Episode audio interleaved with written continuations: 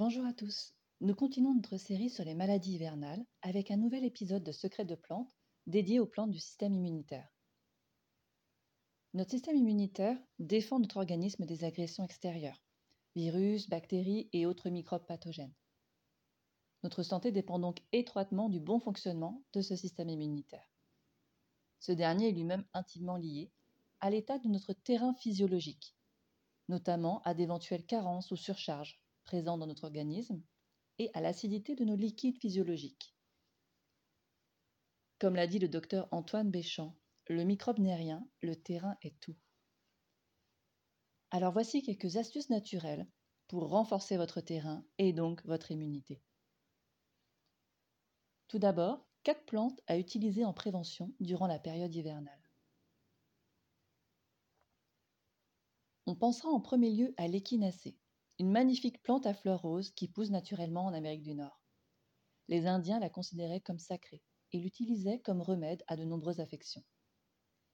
En effet, l'échinacée permet de mettre en éveil notre système immunitaire.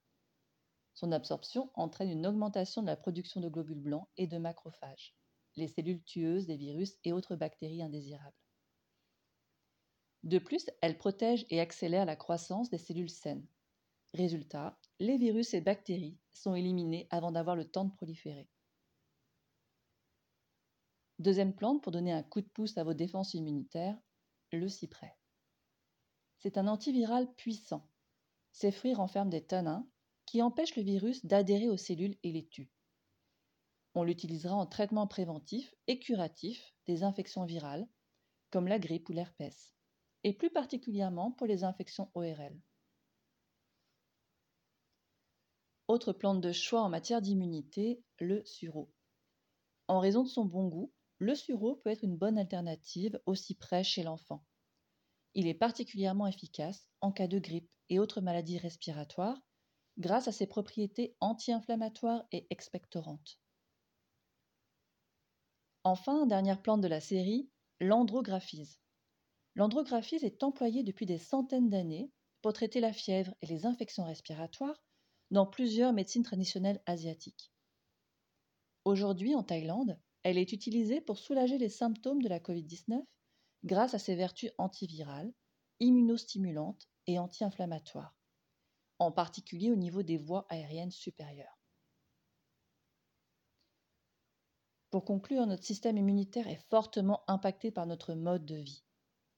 Le stress chronique et le manque de sommeil sont souvent les premiers facteurs d'affaiblissement de notre immunité. Alors, premier conseil, aller se coucher entre 21h et minuit permettra au corps de se nettoyer et de se réparer efficacement et donc d'assurer un meilleur fonctionnement. Autre astuce, pensez à faire de l'exercice et développer votre masse musculaire.